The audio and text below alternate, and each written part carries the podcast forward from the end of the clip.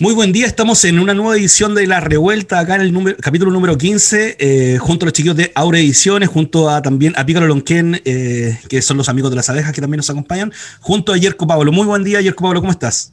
Muy bien, Negro, muchas gracias por esta gran conversación que vamos a tener hoy día. Eh, y te cuento, Negro, que tenemos un invitado, nuestro segundo invitado de La Revuelta. ¿A quién tenemos? Bueno, hoy día tenemos a el señor Nicolás Grau. ¿ya? Nicolás Grau, por lo que tengo entendido, nació en Concepción, Estudió en el Rey Mapo, podría haber sido compañera de la Camila Vallejo, tal vez, no sé, no tengo idea. ¿sí? Eh, después se metió a la fecha, a la Facultad de Economía y Negocios, lideró la fecha, fue presidente de la fecha, si no me equivoco, por la zurda. Eh, bueno, y se transformó en un destacado economista eh, que participa curiosamente dentro de los grupos de izquierda, ¿ya? Él estuvo eh, ligado al Frente Amplio, el comando de Beatriz Sánchez, ¿ya? Y es frecuentemente invitado a los programas de conversación política, particularmente durante la época de la, de la, campaña, de la última campaña presidencial, a hablar sobre la propuesta económica del Frente Amplio. Así que, bueno, no sé, pues solamente decirte, Nicolás, bienvenido, muchas gracias por participar de esta conversa, qué bueno que hayáis decidió venir. Muchas gracias a ustedes por la, por la invitación, Emilio y Yerko. Eh, un par de, precisiones bien menores. No podría haber sido compañero de la Camila porque es bastante menor que yo, o sea, bastante, unos cinco años, algo así, para no, para no fregarme a la Camila, no achacarle mi, mi edad, pero debemos tener como unos cuatro o cinco años de diferencia con Camila, creo. Eh, eh, claro, fui, fui, presidente de la FECH en una alianza con la zurda. Yo no militaba en la zurda, militaba en un movimiento que se llamaba Estudiantes de Izquierda, pero éramos alianza con ellos. En ese momento, de hecho, se llamaba eh, Izquierda Amplia, en la alianza que teníamos nosotros. Y mi compañero de la zurda, con el que integramos junto a la federación, se llama, se llama Giorgio Bocardo. Él sí era militante de la zurda, un querido, querido amigo, Giorgio Bocardo. Bueno, oye, oye, Nico. Primero, cuéntanos cómo has pasado la pandemia, cómo ha estado el confinamiento, el desconfinamiento, esta cosa media rara de Santiago que ha pasado en el último tiempo con el MinSal, que sí, que no, que algunos sí. ¿Qué, pasó con todo eso? ¿Cómo estuviste? Mira, eh, bueno, nosotros, nosotros hemos estado eh, dentro de lo posible bastante bien, creo yo. Eh, nosotros vivimos en Ñoñoa, que ha tenido momentos de confinamiento. bueno, después un momento largo, ¿no es cierto? Tenemos una hija que ahí estaba y se fue ya porque se aburrió rápidamente. Eh, nuestra hija tiene tres años eh, y yo vivo con, con mi, pareja, la, mamá de mi hija, y también eh, con la hermana de ella. nos llevamos bien, yo creo que tenemos una vida, bueno, tenemos una casa que es relativamente amplia, que si no, no, no hemos tenido problemas económicos, que yo creo que es una diferencia con muchas familias que además de estar encerrados o tienen problemas económicos o incluso por el hecho de los problemas económicos que tienen, no pueden estar encerrados y tienen que arriesgar sus vidas. Nosotros nunca estuvimos en esa situación. Eh, así que dentro de todo, dentro todo hemos estado bien, encuentro yo. Eh, obviamente nos aburrimos a veces, como me imagino le pasa a la mayoría de las personas. Ahora, el último tiempo ya, yo diría, no sé, el último mes o algo así, hemos empezado a salir más.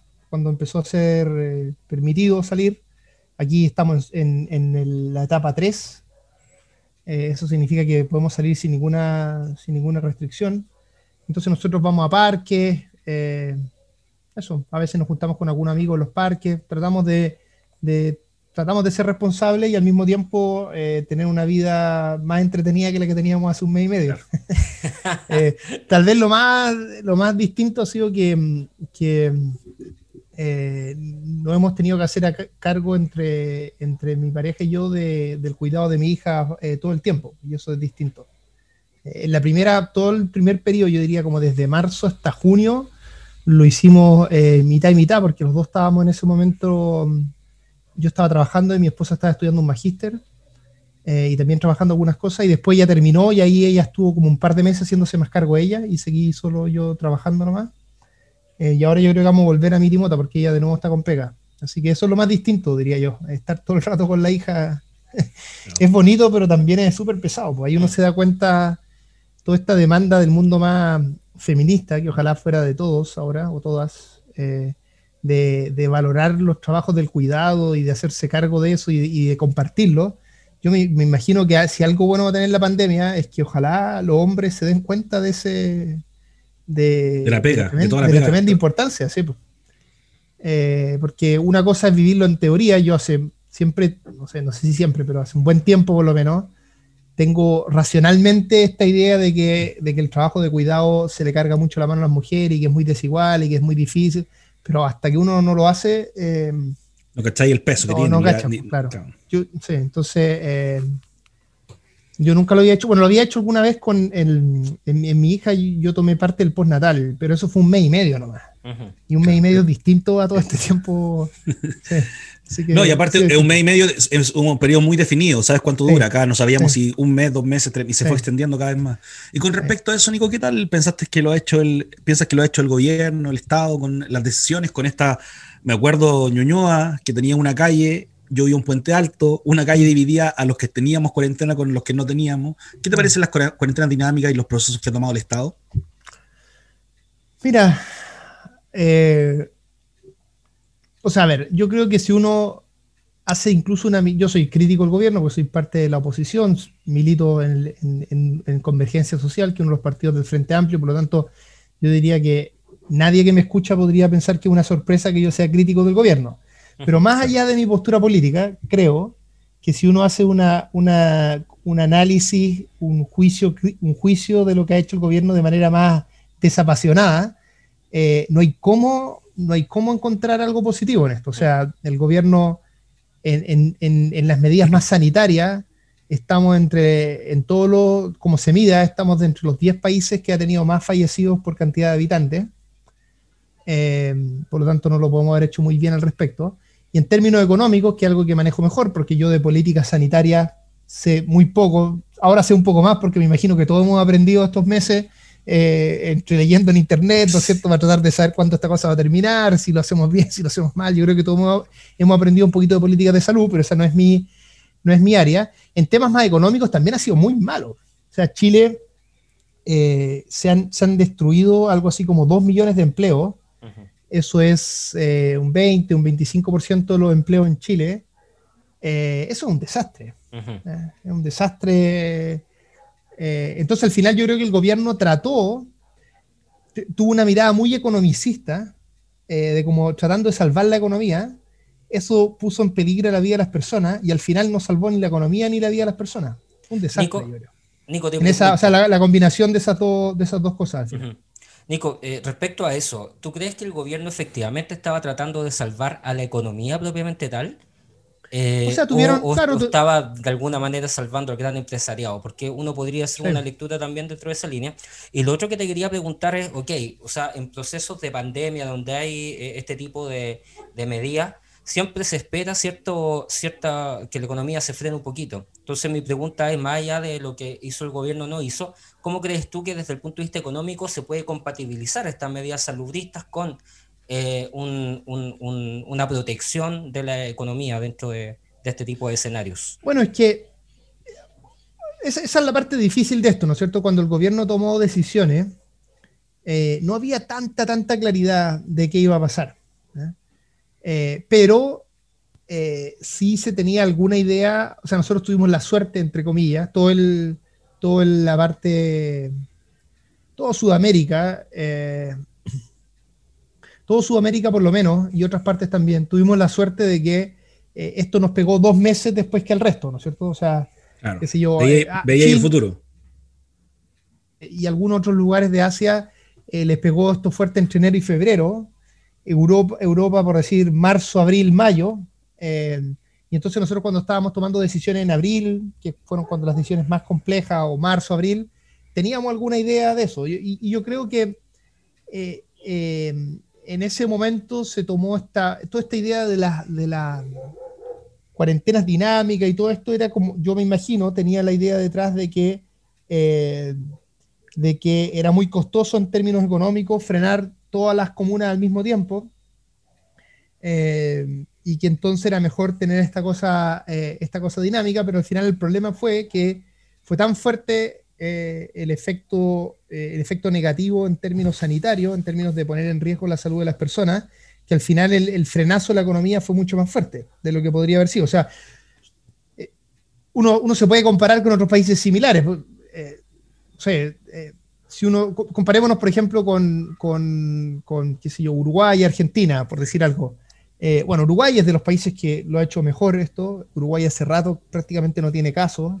eh, tuvo, fue, fue, muy fuerte el frenazo que hicieron en algún momento, lograron controlar la pandemia eh, y además como son país, los países están relativamente aislados en este momento, eh, lleva mucho tiempo en el, que, en el que no tiene ningún problema. Yo tengo algunos colegas uruguayos con los que trabajamos en, en unas investigaciones y ellos hace rato ya están con su hijo en el colegio, o sea, están como en otro nivel. Argentina eh, es un poquito más parecido a Chile, eh, pero igual tiene mejores eh, indicadores todavía que Chile. y además está la otra dimensión, de la que yo sé más, que es la dimensión más de, de economía. Y ahí yo diría que se cometieron dos errores bien importantes. y, y, que en ese caso tienen que ver con que el Estado chileno, o el gobierno más bien, apostó por ahorrar, o sea, por no gastar tanto, por, no, por no endeudarse tanto. Y los dos errores, el primer error que es muy importante es que no se ayudó a las familias a tiempo. Y todas las ayudas además tenían muchas condiciones, alguna gente se la dan, otras no. Uno cuando está en, una situación así, tiene que dar seguridad a las familias. Entonces básicamente tiene que decirle, mira, usted se queda en su casa y le va a llegar tanta plata. al tiro, tiene que dar esa seguridad, sobre todo para la gente más pobre, ¿no es cierto? Porque esa es la gente que puso más en riesgo su vida. Entonces, esa gente, a pesar de que ha tenido cuarentenas muy largas, mucha de ella igual tiene que salir a trabajar y hemos visto los datos que ha muerto mucho más gente de los sectores populares en Chile que, sobre todo en Santiago, que es mucho más segregado que en, ciudades de otras regiones.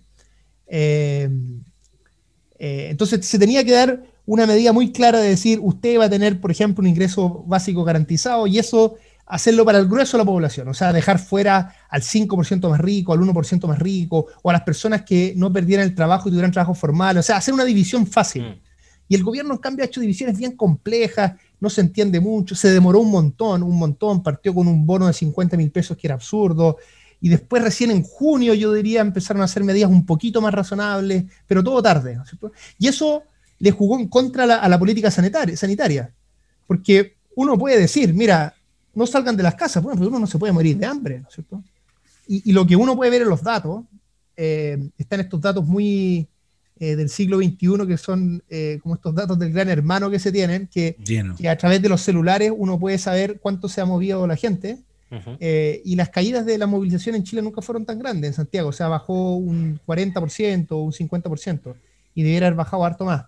Y eso es porque a pesar de que te decían no se puede salir, eh, la gente tenía que salir y además algunos empresarios hacían trampa también porque inventaban que sus empresas eran de necesidades básicas, en fin. Entonces, el primer error económico fue no dar una ayuda sostenida del Estado a las personas a tiempo, clara, en que diera seguridad a las personas y le dijera en el fondo, mire, usted no tiene ninguna culpa, usted ciudadano, ciudadano, no tiene ninguna culpa de esto, esto es mala suerte, y tampoco tiene tanta culpa el gobierno, del, obviamente del COVID, o sea, eso es mala pata nomás. Eh, pero como país nos vamos a hacer cargo entre todos de esto, nos vamos a endeudar, porque tenemos espacio además para endeudarnos, podemos hacerlo, algunos países no pueden, Chile sí puede hacerlo, tiene acceso a los mercados internacionales, puede hacerlo. Entonces nos vamos a endeudar y le vamos a dar tranquilidad a usted y usted se va a poder quedar en su casa. Se va a aburrir porque fome quedarse en la casa, pero no se va a morir de hambre. ¿Ok? Eso, es lo que nos pasó a mi familia, por ejemplo. Nosotros nos tuvimos que quedar en la casa, pero yo mantenía mi trabajo, entonces no, no, no, lo pasamos mal en el fondo, lo pasamos razonablemente bien, estábamos aburridos, no más estresados, como me imagino la mayoría de las personas. Y el segundo error muy importante es que, es que se permitió que se destruyeran muchos trabajos. Mucha gente perdió el empleo. Eh, y eso no es irrelevante, porque cuando, cuando una economía destruye muchos empleos, después a esa economía le cuesta mucho más partir de nuevo. ¿ah? Cuando nosotros empecemos a salir de la crisis, en parte se está saliendo, pero no sabemos si vamos a tener una segunda ola, eso yo no lo sé porque, como les decía al principio, de salud sé muy poco. Pero más allá de que no tengamos esa segunda ola, y, en el escenario optimista, que significa que vayamos saliendo de esta, de esta crisis, Chile se va a demorar mucho más que otros países. ¿eh? Porque cuando uno destruye mucho empleo, después la gente se demora tiempo en encontrar un empleo. Y además, Muchas veces pasa que el empleo que uno tenía lo consiguió después de cinco años de andar buscando, entonces se fue de un empleo a otro, entonces uno al final se empieza a producir un proceso en el que uno va llegando al empleo que es mejor para uno. Hay como, hay como la economía se demora mucho en encontrar una, una asignación de las personas que sea acorde a los intereses de las personas, a las habilidades de las personas, y eso, eso tiene un valor productivo, o sea, la gente ahora cuando encuentre de nuevo empleo va a trabajar en cosas en las que es menos productiva de lo que lo era que sea. En lo que, sea, ¿no es cierto? Y eso, entonces, es un tremendo costo productivo para el país haber hecho eso. Y los países, hubo otros países que defendieron los empleos. Y había distintas formas de defender los empleos. Una forma posible era que el Estado hubiese dicho, mire, si usted en su empresa no vende nada, yo pago los sueldos. Eso hizo Alemania, por ejemplo, y hicieron algunos países en Europa. Y que todo esto significa más recursos, todo esto significa endeudarse. inversión. Y, el, y, el, y, el, gobierno de Chile, que es un gobierno de derecha, ¿no es cierto?, tiene una, una visión muy, muy conservadora de estas cosas y siempre trató de ahorrar por todos lados, ahorrando, haciendo poco claro, o sea, haciendo difícil postular a los distintos fondos, no dando claridad a la familia, no defendiendo los empleos. Entonces, al final terminamos en una situación en que la gente pasó harta hambre, cosa de ver la cantidad de ollas comunes que hubo, tuvimos un montón de enfermos, un montón de gente que falleció, estamos en los, como les decía antes, seguro en el top 10 de países con más muertos eh, por, por 100.000 habitantes o por cantidad de habitantes. Y además se nos destruyó una gran cantidad de empleo, lo que va a significar que cuando salgamos de esto, nos vamos a demorar mucho más y lo vamos a hacer mucho peor de lo que, de lo que podríamos haberlo hecho en otro escenario. Con respecto a, se me ocurren muchas preguntas, seguramente Yerko también, en cuanto a lo que nos van diciendo. Hay una que me quedó dando vuelta, dijiste que eh, esto fue mala pata, en cierto modo, el, coronavirus, y que también lo entiendo, que llega a Chile. Ahí la pregunta es, ¿el coronavirus salvó a Piñera después de la revuelta social? Es difícil saber eso, porque eh, yo, bueno, tengo que, contar algo porque esto, es importante eventualmente, porque creo que las cosas hay que vivirlas con intensidad. Yo justo eh, estuve fuera de Chile como hasta marzo. Entonces me perdí todo el estallido, cuestión que ¿No estuviste en la revuelta? ¿No estuviste aquí en la revuelta? No estuve, no estuve, no estuve. Cuestión que lamento porque he ido, puta, yo he ido marchas toda mi vida y perderme el momento de más, bueno, cuando estaba, fue muy... Eh, la catombe, el momento final, ¿no estuviste? No, nada, nada, o sea, fue, eh, yo estaba... Lo viste todo por internet. Desesperado afuera, estuve como, no sé, como un mes sin poder, sin trabajar bien, no sé, estábamos con, con, mi pareja que también es de izquierda y que, en fin. Entonces, lo que voy a decir es, eh, es eh, una visión más, ahora a pesar de que ya estoy en Chile desde marzo de nuevo, es una visión más desde lejos. Y, puedo contar una anécdota en esto que puede ser eh, trágico, tragicómico, porque, no, cómico nomás creo, que da una idea de lo perdido que, que, que yo estaba, por lo menos con mi pareja cuando nosotros decidimos, ella quería, quería estudiar un año fuera y yo, yo hago, soy profesor universitario, entonces estuve visitante en otra universidad, estuvimos en Inglaterra. Estuvimos como siete meses al final y el plan inicial era como 10, 11 meses. Eh, y, y, cuando nosotros decidimos qué año irnos, eh, dijimos, vámonos este año porque no va a pasar nada. Este año políticamente no, muerto.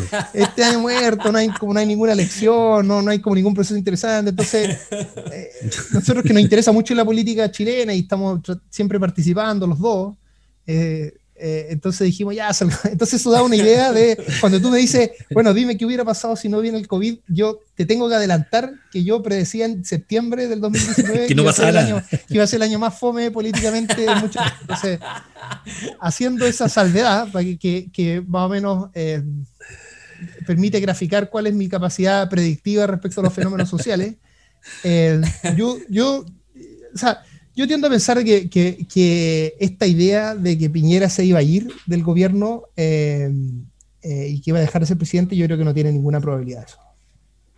Eso, eso creo. O sea, eh, es muy difícil. imagínate que Piñera llegó a tener menos de 5 o 6%. su gobierno violó fuertemente los derechos humanos y por un buen tiempo, más allá de que siempre los estados violan un poco los derechos mm, humanos, ¿no es cierto? Todos los gobiernos pasados también lo hicieron, sobre todo en, lo que se refiere al, conflicto con el pueblo mapuche, del Estado chileno con el pueblo mapuche. Eh, pero este gobierno se le, o sea, fue un exceso, una cosa, sistemático, y, reiterativo. Claro, castigado por, o sea, eh, documentado por cuatro organismos internacionales que son los mismos que se dedican a, cuantificar esto en distintos lugares del mundo. Algunos de ellos son un poquito más de derecha, otros un poquito más como de centro izquierda, pero en todo ese abanico, todo eso, todos esos eh, organismos internacionales fueron súper claros. Y a pesar de eso, yo creo que no estábamos ni cerca eh, nunca estuvimos cerca de que Piñera, Piñera se fuera. O sea, el único intento que hubo, que fue apoyado por casi toda la oposición, fue la acusación constitucional de la derecha, porque se requiere un quórum calificado en el Senado, eh, y esos votos nunca iban a estar. Eh, entonces, eh, si, la pregunta es si lo salvó en términos de, que se mantuviese como presidente, yo, no yo creo que era imposible que saliera de, presidente. Ahora, si la pregunta es, ¿le hizo su vida más tranquila en términos políticos? bueno, más o menos, porque igual todo esto de COVID ha sido, me imagino que no ha sido fácil gobernar en todo este tiempo, y además con lo mal que lo hicieron. Eh, Piñera, el gobierno viene a ser un desastre por donde uno lo mire, ¿no es cierto? Es un gobierno, ya antes del COVID no tenía ni una gracia ese gobierno, como al estar tratando de hacer algo importante por el país. ni siquiera estoy diciendo desde una perspectiva de izquierda o derecha, estoy diciendo desde una perspectiva de derecha o republicana, ¿cuál era el proyecto de ese gobierno? ¿Qué es lo grande? qué, cosa importante estaba haciendo ese gobierno antes del estallido? Yo no, no, podría enumerar, estaba tratando de hacer una reforma tributaria que lo único que trataba de hacer era retrotraer la reforma tributaria anterior del gobierno de Bachelet. Eh, y, estaba un poco avanzando en eso, pero, pero eso era no, eso no es un gran proyecto, ¿no es cierto? Eh, eh, entonces no estaba en nada importante, diría yo, nada sustantivo. Lo pilló este, este estallido del que el gobierno Piñera es parcialmente responsable, porque como sabemos, este es un estallido que es básicamente un reclamo a los últimos 40 años, 30 años, y eso agarra gobiernos de la concertación, agarra la dictadura, agarra también el gobierno anterior de Piñera, es, una, es un cúmulo de cosas que estalló. Eh, el gobierno de Piñera ayudó a que eso estallara porque tiene estos ministros que dicen puras barbaridades, que están totalmente desconectados del resto del país, entonces todas estas cosas que decían que había que levantarse más temprano, o que en el estar en el consultorio, a, eh, llegar a las 6 de la mañana al consultorio era para hacer vida social, todas estas estupideces que dijeron y que con, con razón emputecen a las personas, ¿no es cierto? Eso ayudó, eh, pero ayudó simplemente a despertar una rabia que, que estaba, acumulada. acumulada.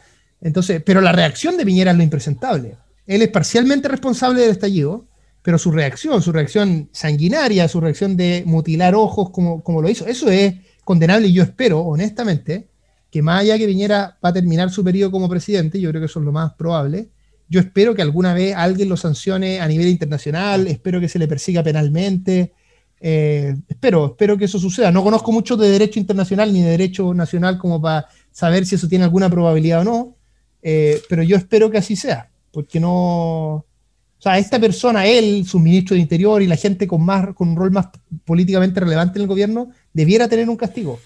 Nico, eh, tú estabas hablando recién de que la revuelta te pilló lejos, de que no la, no la viste venir tampoco parece, por lo que, por lo que me estáis no, comentando. Absolutamente, sí. Y cuando uno mira la historia un poquito, siempre la parte económica y las revueltas sociales tienen mucho que ver. Y, en ese sentido, me gustaría saber tu opinión respecto de cuáles son los aspectos eh, respecto de la economía que de alguna manera hacían presagiar eh, o que explican eh, este tema del, estallido social en Chile. Sí.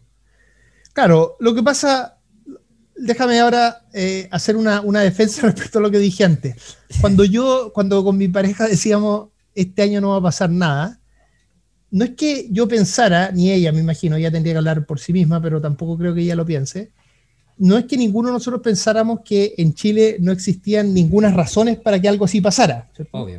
Lo que pasa es que primero, primero, a pesar de que existan muy buenas razones para que la gente tenga rabia, eh, un estallido como el que ocurrió requiere como una coordinación, una articulación social, ¿no es cierto? Como requiere como que muchas cosas pasen, ¿no es cierto?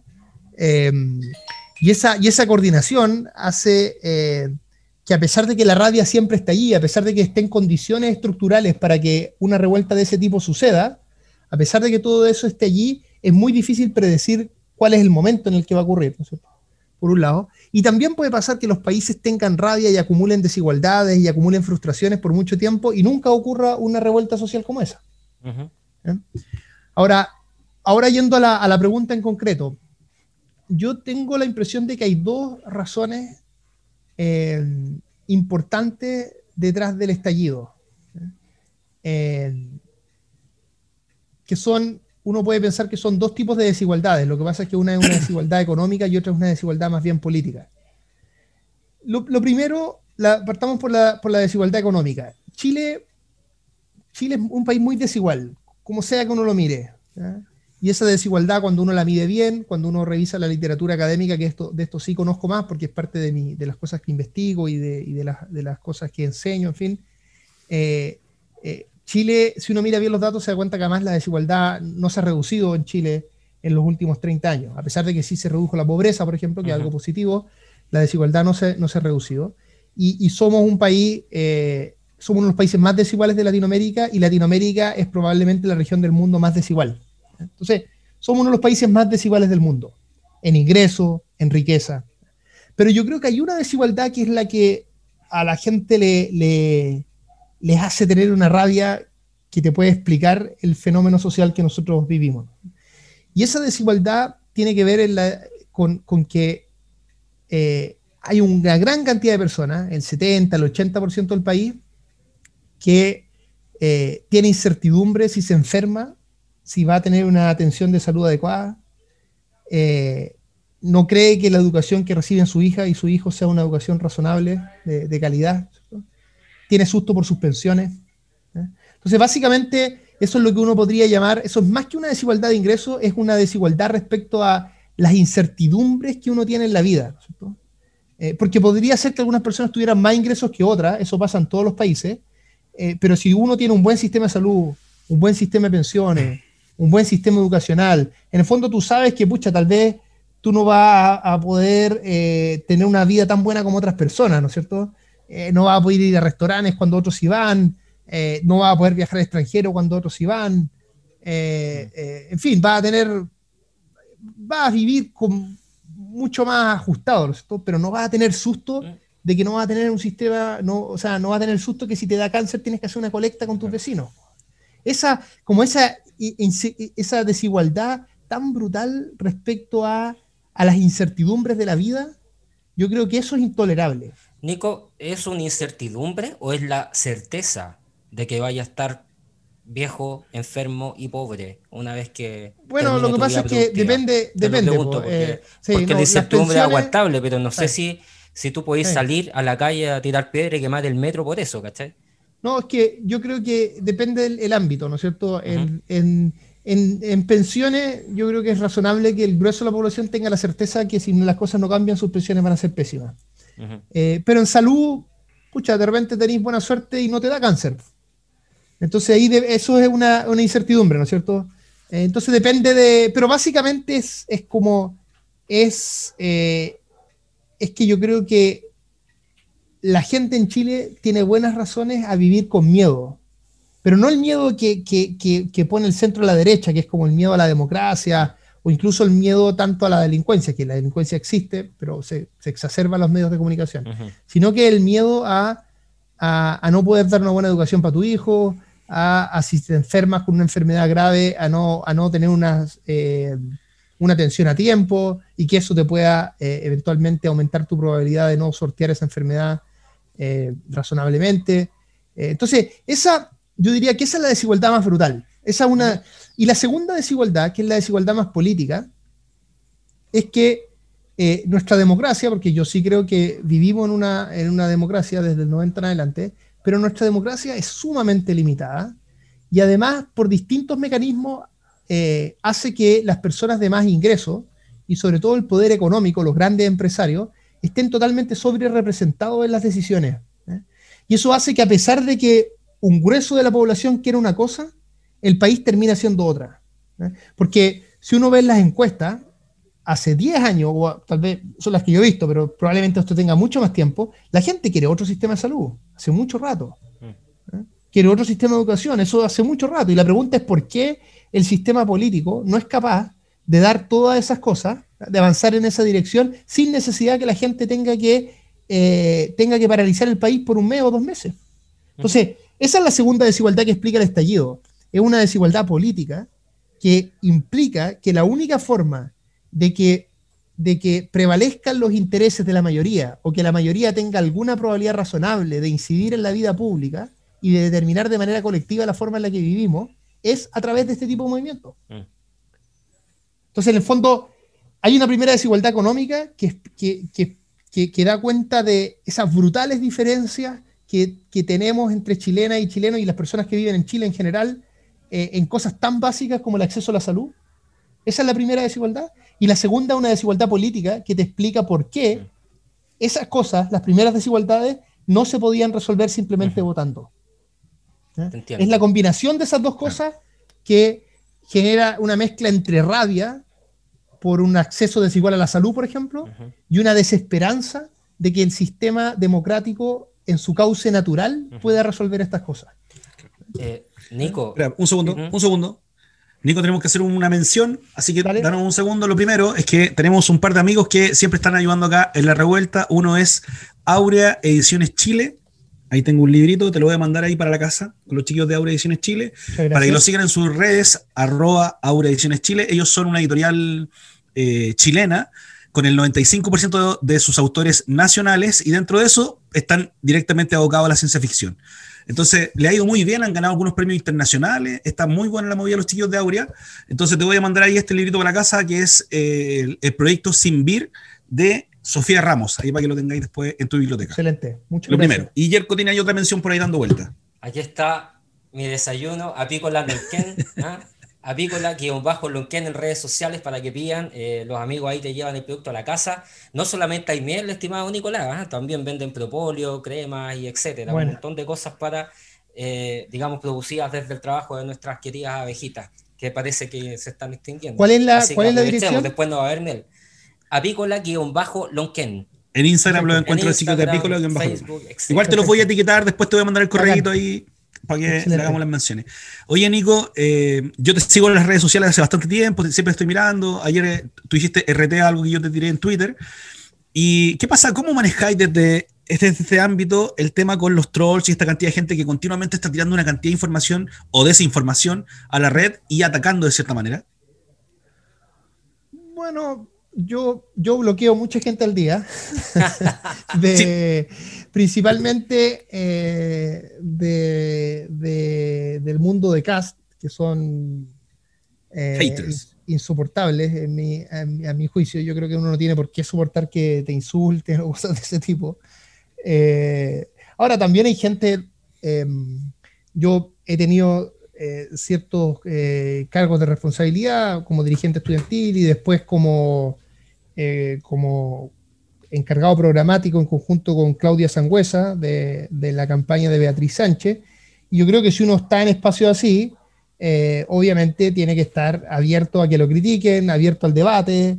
Eh, hay gente que está muy enojada. Eh, yo milito en el Frente Amplio y el Frente Amplio durante, durante la revuelta o el estallido social, yo diría que en muchas cosas acertamos, pero en otras no, cometimos errores políticos importantes y hay mucha gente que se emputeció por eso, y, yo creo que cuando la crítica es por eso, y es una crítica política, y es dura, aunque sea dura, eh, bueno, yo creo que ese es parte de... A mí me parece que eso está bien.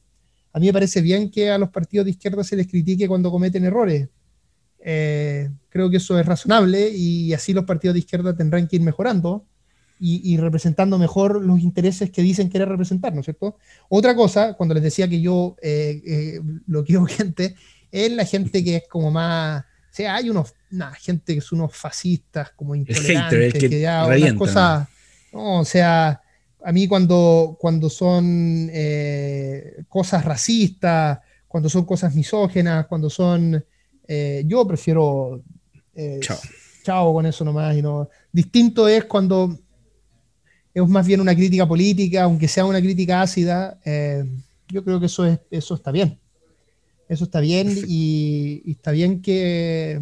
Sí, la discusión, pues. vamos a la discusión. La, discusión y, porque además eh, eso hace también que, los partidos y la gente que militamos eh, mejoremos pues, y estemos tensionados por... Sí, están observando, están mirando. Al final, la, digamos, la, Em, las personas que, militan en partidos políticos y que tienen alguna, algún espacio de poder eh, son personas que se mandan las mismas cagadas que el resto nomás, pues, y tienen los mismos errores, las mismas dudas, eh, y por tanto tienen que, digamos, la crítica los tiene que disciplinar, como en el sentido de, de, de actuar bien. Y además yo creo, creo que yo soy muy crítico de, la concertación como, proyecto histórico, Em, y creo que uno de los grandes problemas que tuvo la concertación es que ellos en algún momento se fueron cada vez distanciando más de las ideas más progresistas o de las ideas más de izquierda y, tuvieron muy poca atención por eso. O sea, les faltaba, les faltaba conexión con movimientos sociales o con, más con la calle que los mandara a la mierda. De, o sea, como que, le, que les dijera, que les pusiera límites. Que lo estuviese apretando, continuamente. Que lo apretando. claro. Entonces, yo, yo espero eh, que el Frente Amplio y las distintas organizaciones del mundo más de izquierda nunca pierdan eso y siempre tengan eh, un movimiento social y gente movilizada que les esté exigiendo eh, representar esos intereses. Oye, dentro de eso mencionaste, mencionaste a la BEA, que estuviste con ella. ¿Por qué declina y cae como su, su aprobación y también la del Frente Amplio en paralelo? Bueno, yo creo que están muy relacionados. Pienso que eh, las caídas en las encuestas, que pueden ser, pueden ser momentáneas, yo no, no, creo que eso, no, creo que esté escrita la, última palabra en eso. Eh, de hecho, por ejemplo, en la elección presidencial, la VEA al principio iba muy bien y después tuvimos una encuesta, que fue la encuesta del CEP, que dijo que íbamos a sacar 10%, y esto fue como un mes y medio antes de la elección y terminamos sacando 20%. Eh, y esa encuesta para nosotros fue muy mala porque yo creo que hubiéramos ganado la primera vuelta, le hubiéramos ganado a Guille sin esa encuesta, porque esa encuesta generó la idea, yo creo que hay mucha gente izquierda que vio esa encuesta y dijo, ah, ya no tiene ninguna opción y pudo haber terminado votando por Guille. Pienso la gente del Partido Comunista, por ejemplo, que apoyó a Guille, pero que si esa gente que es de izquierda, mucho más de izquierda que lo que era el programa Guille, que era un programa súper moderado, eh, eh, si esa gente hubiese visto que al final con la B había más opción, yo creo que muchos de ellos hubieran terminado votando por ella. Entonces yo creo que las encuestas tienen, hay que mirarlas con cautela, pero lo, sí es cierto, yo creo que sí es cierto que el Frente Amplio eh, tuvo, tuvo un, digamos, fue incapaz de eh, distinguirse de los otros sectores políticos durante el estallido social y entonces se fue al lodo con todo ello, ¿no? Y bajó junto con todos, ¿no? Entonces tal vez había alguna gente que esperaba algo muy distinto del Frente Amplio eh, tal vez esa gente se defraudó, entonces, eh, entonces al final eh, empezaron a decir, bueno, el Frente Amplio es lo mismo que el Partido Socialista, por decir, que yo creo que es muy injusto unos comentarios de ese tipo, pero creo que hay mucha gente que lo piensa. Y hay que hacerse cargo, y hay que hacerse cargo de eso.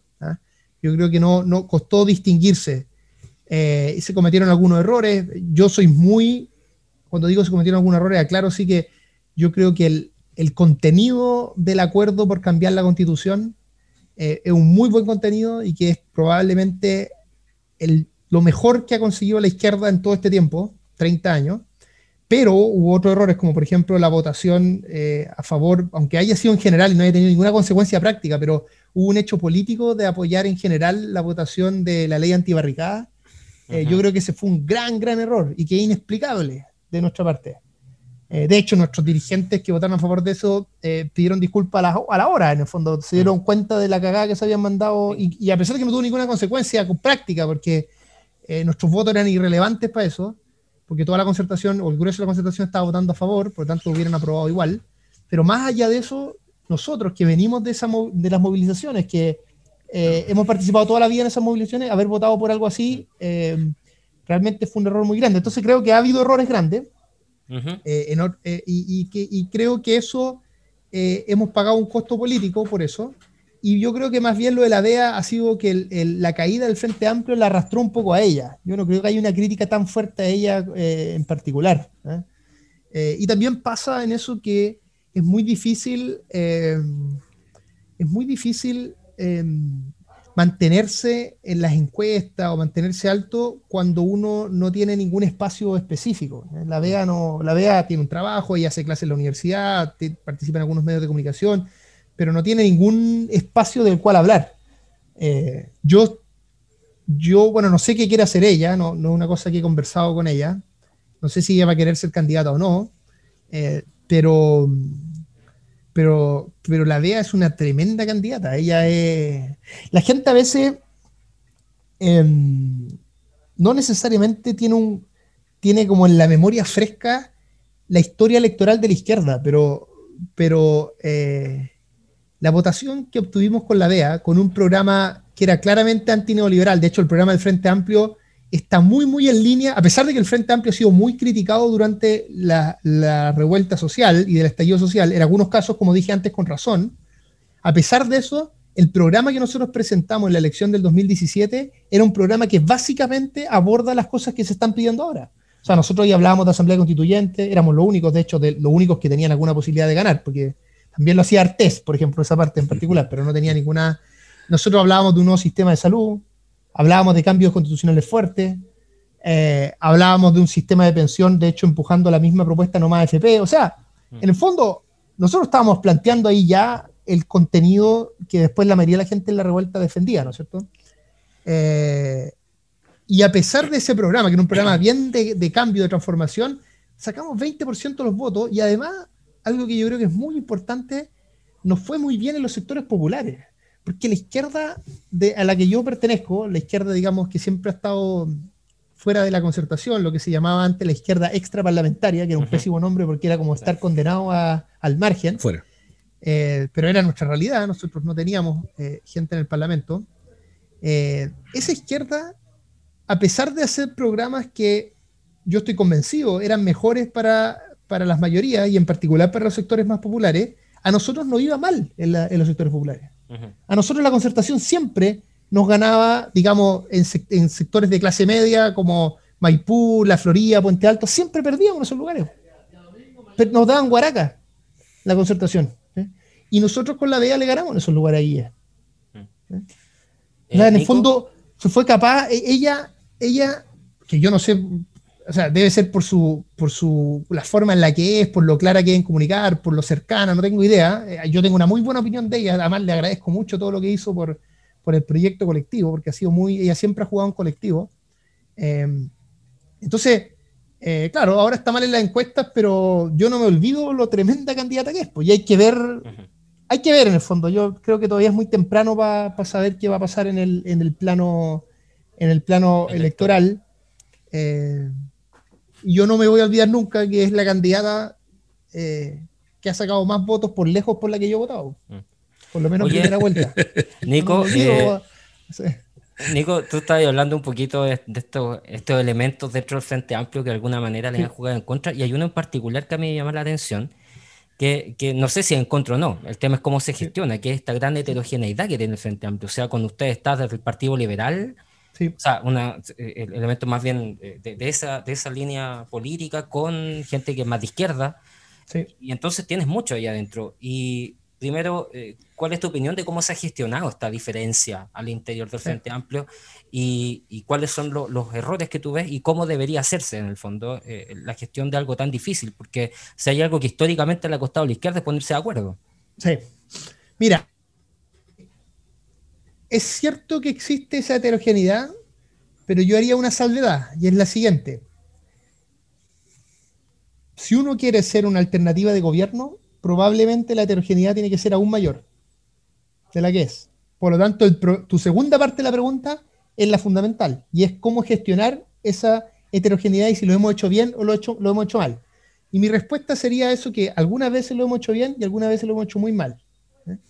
Por ejemplo, en toda la campaña de la, de la BEA y el proceso anterior que partió un año, y ese proceso, en ese proceso yo participé mucho, ese fue mi momento, yo sigo militando, pero ahora que sé yo voy a la feria a hacer campaña, o sea, tengo un poquito de militancia, pero no tengo ningún cargo orgánico, estoy en una militancia que uno llamaría de baja intensidad. ¿eh? Pero en ese momento, en el, todo, el, todo, el, todo el finales del 2016 y todo el 2017 yo milité mucho. Eh, y básicamente nosotros construimos un largo proceso muy participativo, bien inédito, eh, en términos de cómo construir un programa presidencial y levantamos un programa que fue el programa que finalmente empujó la, la DEA, pero que fue un programa que también hubiera tenido que, empujar Mayor si él ganaba, porque era el programa del Frente Amplio, en el fondo, más allá de quien nos representara.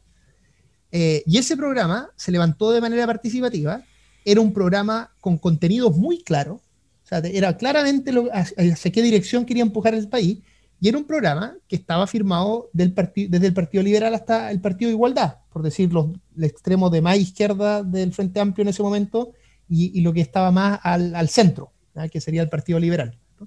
Y estaban todos contentos con ese programa, bastante entusiasmados. Entonces yo diría lo gestionamos bien, porque nuestro programa primero decía cosas claras, porque tú puedes hacer firmar a personas algo que todos están contentos, pero que el programa no diga nada, ¿cierto? No.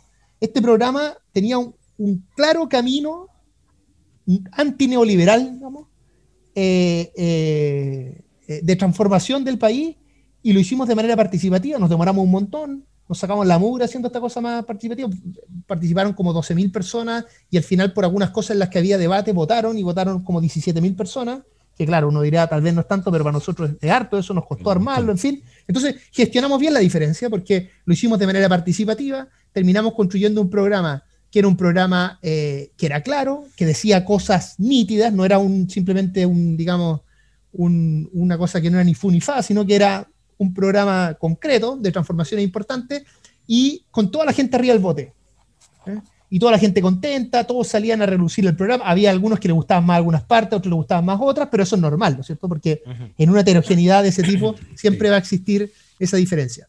Y hubo otros momentos donde, la, donde las diferencias del Frente Amplio se gestionaron muy mal, y ese fue básicamente el momento del estallido, que culminó con la salida de, un par de partidos y algunos movimientos del Frente Amplio. Entonces, cuando tú tienes una coalición que, eh, en la que se te va, eh, a pesar de que no fueron tantos parlamentarios los que se fueron, porque eran sectores que no tenían tantos parlamentarios, eh, pero, pero a mí eso no me, no me, importa. El Partido de Igualdad era un partido que hacía aportes muy importantes en el Frente Amplio y yo lamento que se hayan ido. O sea, a mí me gustaba esa, ese arco más amplio eh, que capturaba el Frente Amplio y que me encantaba que el Partido de Igualdad y el Partido Liberal ambos estuvieran empujando el mismo programa.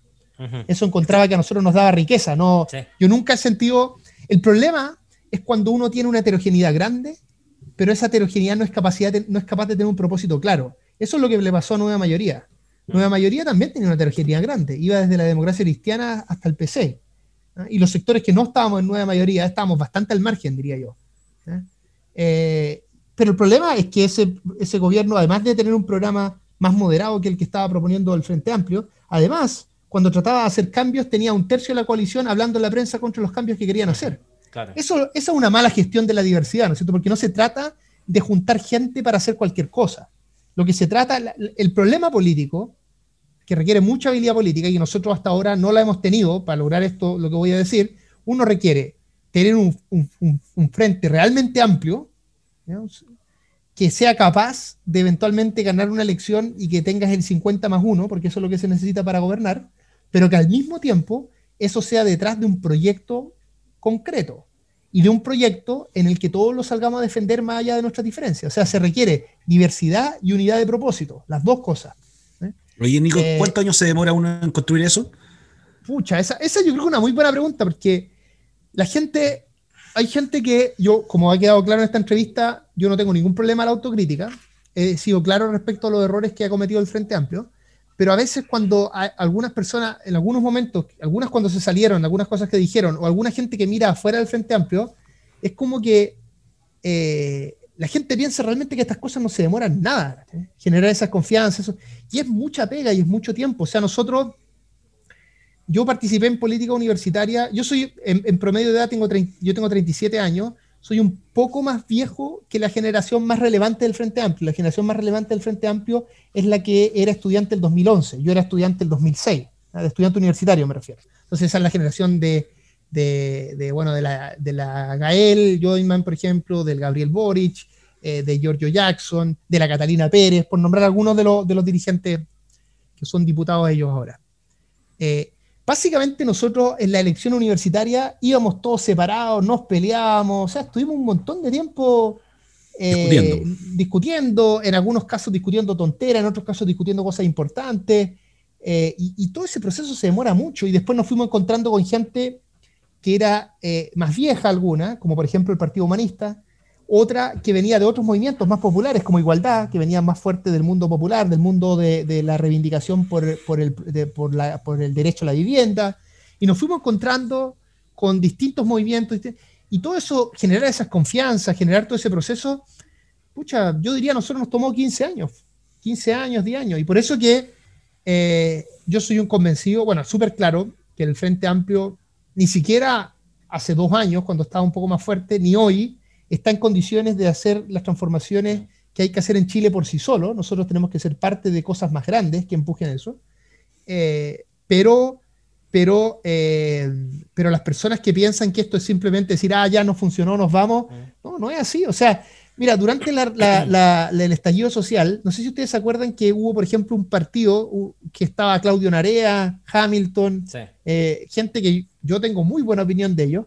Pucha, esa gente a las dos semanas se, fraccionaron. se fraccionaron y ahora hasta hace poco salió que no juntaron las firmas. O sea, hacer esto es muy difícil. Construir eh, los partidos políticos de izquierda más antiguos, el PC y el Partido Socialista, tienen 90, 100 años cada uno, ¿no es cierto? El PS desde el 30 y el Partido Comunista, si uno cuenta su primera formación, es, del 12. O sea, son cosas, son cosas que duran mucho tiempo. El, proceso de la, unidad popular es básicamente una generación que se fraguó, digamos, desde el 20, desde el 30, y que fue todo un proceso de, sacarse, de caerse, levantarse. Eh, eh, cometieron la izquierda esa izquierda, yo, tengo una muy buena valoración tanto de la historia del PS, soy más crítico de su situación actual, pero de la historia del PS y también de la historia del Partido Comunista, del cual me siento más, más cercano en la actualidad. Pucha, pero el PS, por ejemplo, apoyó a Ibáñez. El PS apoyó a una persona que había sido un dictador durante los 30 y que había perseguido a alguna de de, los partidos políticos de izquierda y lo apoyó porque pensaba que eh, si iban a hacer transformaciones eh, era como un candidato populista, entonces era en disputa, podía terminar siendo izquierda o de derecha. El PS se dividió a propósito de eso, el sector de Allende se fue, de hecho, no lo apoyó, y el sector mayoritario del PS sí lo hizo.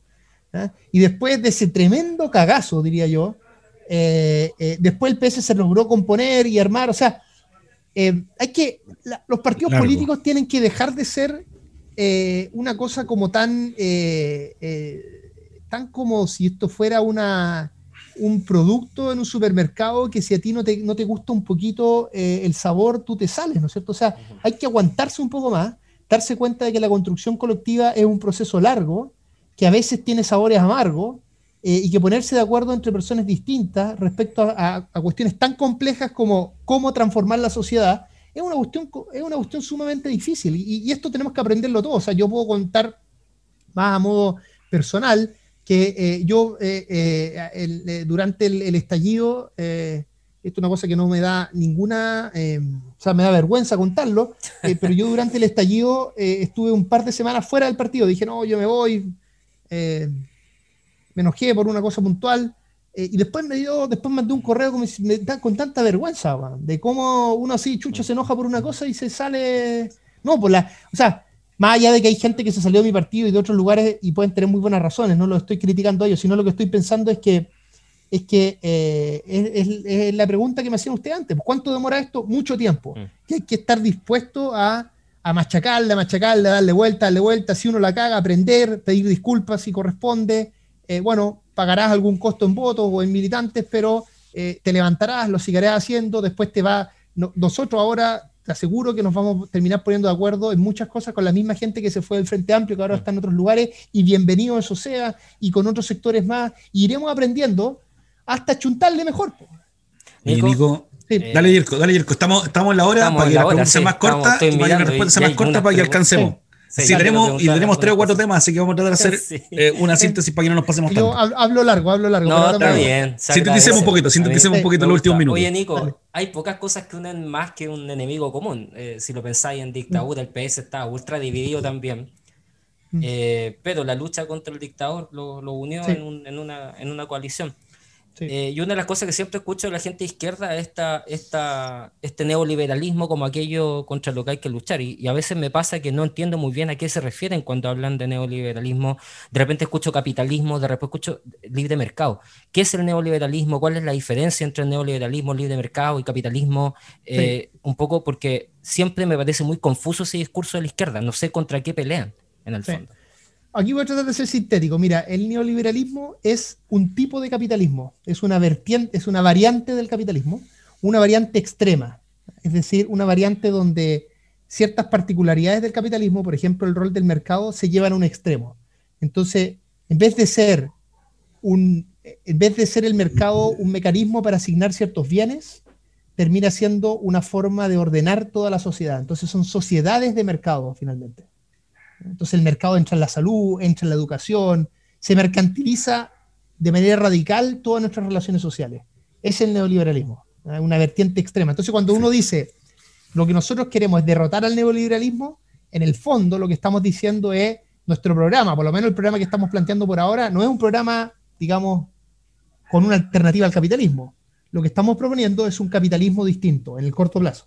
Yo pertenezco a un partido que se declara anticapitalista y yo en particular tengo una visión anticapitalista. Yo, a mí no me gustaría que el capitalismo sea, digamos, la forma en que organicemos nuestra sociedad por siempre. ¿eh? A mí me gustaría que en algún momento tengamos una forma distinta, pero no lo tenemos eso por ahora. Y lo razonable que podemos plantear es avanzar en una, en una superación del neoliberalismo, y eso sí existe y nuestro programa es súper claro al respecto.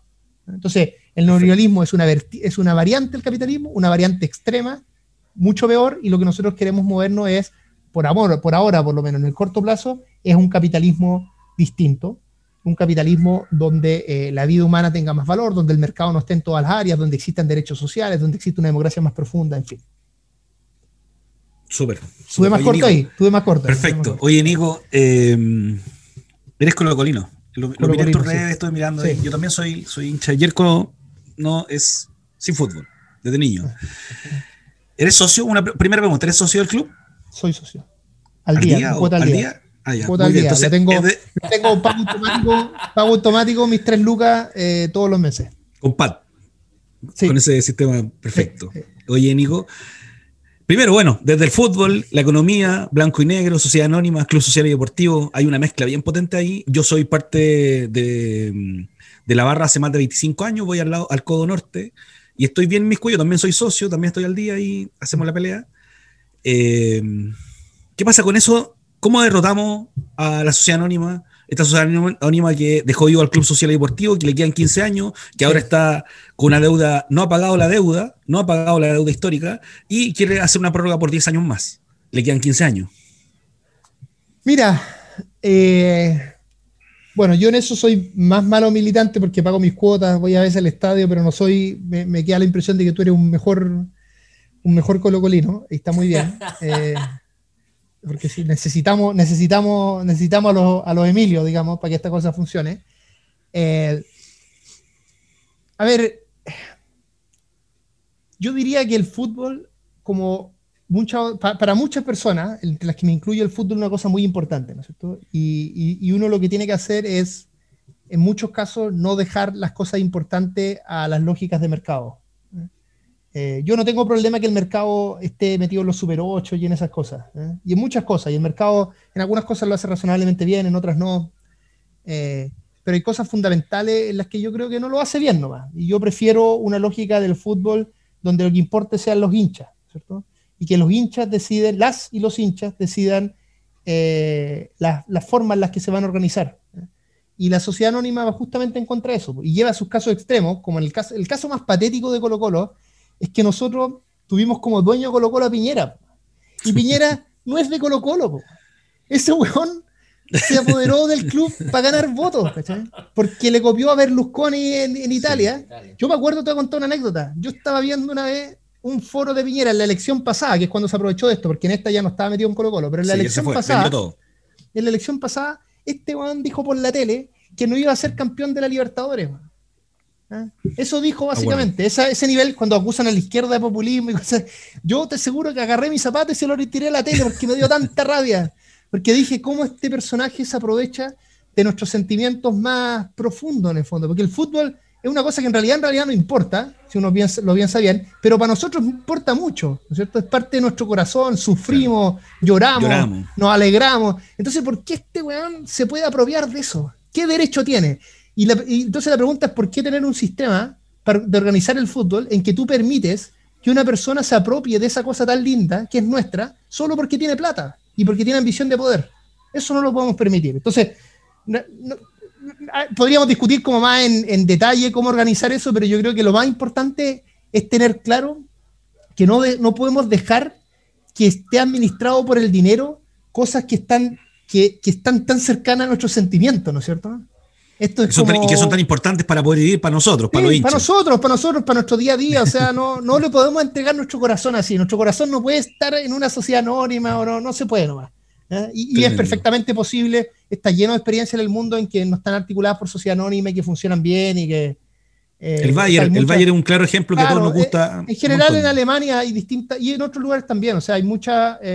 Así que yo espero que los hinchas colocolinos y las hinchas colocolinas tengan claridad, no dejen que se extienda esta cosa, ojalá lo revirtiéramos antes, eh, pero si son 15 años nomás, yo creo que incluso podemos esperar. Yo, mi hija tiene 3 años, le canto el himno de Colo Colo desde que nació, fue la primera canción que le canté. Eh, también le canto El Pueblo Unido, son las dos canciones que le repito más. Y, y, bueno, si no lo disfruto tanto yo, lo disfrutará mi hija. Pues. Pero por último, que no pueda venir un Piñera en 30 años más y que mi hija no tenga que tirarle un zapato a la tele, sino que el club sea en ese momento de las hinchas, pues de los hinchas.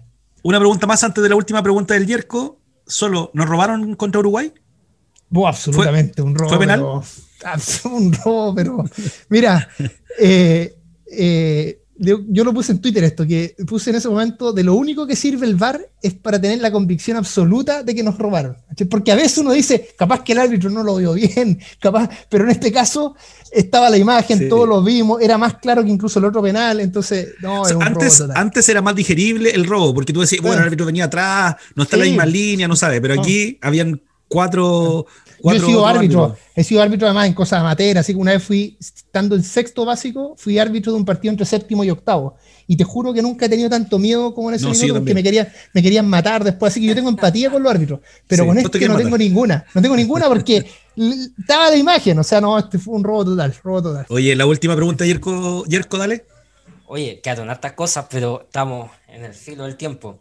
Oye, para terminar, Viene eh, nueva constitución, vamos a hacer un plebiscito, vamos a participar en él y yo quiero saber qué aspectos de la constitución eh, deben cambiarse u orientarse para eh, hacer una sociedad desde la perspectiva económica, que es lo que tú manejas, en virtud de lo que tú nos contabas recién, pues esta, esta desmercantilización, digamos, de, de algunos elementos de la sociedad.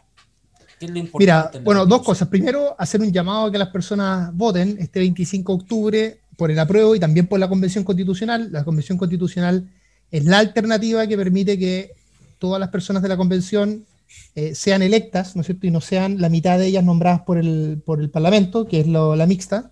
Y además, algo muy importante, permite, es la única que asegura que eh, la convención vaya a ser escrita por eh, mujeres y hombres en paridad. ¿Y qué, qué, más importante que eso? Somos la mitad de población, cada uno de los dos, de los dos sexos, así que es muy importante que, que eso sea así. ¿eh? Así que primero invitar. Ahora, ¿qué aspectos cambiar de la constitución? Yo no soy experto en el tema constitucional, estoy aprendiendo, como me imagino muchas personas lo están haciendo en este proceso. Es una de las cosas lindas de la, cuando la democracia se pone más fuerte es que uno puede aprender. Yo diría dos cosas gruesas. La primera es que tienen que existir eh, derechos sociales asegurados, bien asegurados, que tiene que ver con esto que hablábamos antes, eh, la educación, la salud, el derecho a la vivienda, el derecho a una pensión digna. Todas esas cosas tienen que estar de manera asegurada en, una constitución y nuestra constitución actual lo hace de manera pobre. algunas veces lo, nombra, pero no le da tanta importancia como por ejemplo le da el derecho a propiedad, que es un derecho solo, es más importante para las personas que tienen, no para las personas que no tienen. Y lo segundo, y esto se, habla menos, pero es tan importante como lo anterior, tiene, tenemos que eh, lograr tener una constitución que crea en las personas, una constitución que distribuya el poder. Nuestra constitución, como en general son las constituciones latinoamericanas, eh, tiene mucha desconfianza de la ciudadanía. Tiene sistemas que son muy verticales, que son eh, que se le da o mucho poder al presidente, o mucho poder, por ejemplo, a espacios como el Tribunal Constitucional que ni siquiera son democráticos. Entonces tiene que haber una constitución que descentralice el poder, que confíe en la ciudadanía, que busque que la ciudadanía pueda proponer cosas, que, que nos permita en el fondo tener una democracia mucho más rica, una democracia mucho más densa. Y si eso pasa, si nosotros logramos que eso tenga, que eso haga la constitución, después en el fondo no vamos a necesitar estallidos tan fuertes como este para que prime la opinión de la mayoría. Entonces necesitamos una, una constitución que eh, le dé un empujón a nuestra democracia y que eh, nos permita dejar de vivir en una democracia tan contenida, en una democracia tan a medias como la que, como la que tenemos en Chile. Oye, Nico, ¿iría ella la constituyente? ¿Sería candidato? No, no, yo no voy a ser candidato. Tenemos, eh, eh, o sea, lo que yo he escuchado, por lo menos la gente que yo he visto, tenemos excelentes candidatas y candidatos en el, en el Frente Amplio, así que yo no, no, no, no voy a ser, no voy a ser candidato. No me gusta mucho a mí ser candidato, lo encuentro durísimo ser candidato. un eh, trabajo pero, arduo pero tenemos, tenemos unos excelentes candidatas y candidatos, así que yo estoy muy entusiasmado. Lo que estoy seguro es que voy a hacer campaña por ellos haré puerta a puerta y como he hecho muchas veces campaña por otras personas, así que eso lo voy a hacer con, mucho entusiasmo, sobre todo esta vez porque Yo he estado, he estado en tantas elecciones, no tantas, porque no soy tan viejo tampoco, pero he estado hartas veces en elecciones que uno sabe que, pucha, si se vota por tu candidato, por tu candidata, la cosa puede mejorar, pero tú sabes que al final no puede cambiar tanto, porque todo en el margen. En cambio, esta vez creo que por primera vez tenemos, no es seguro, pero por primera vez tenemos la oportunidad de hacer algo grande. Así que yo estoy con, mucha, con mucho ánimo y con mucho optimismo. Si se puede correr bastante el cerco, tal vez esta, esta, esta, es, esta es.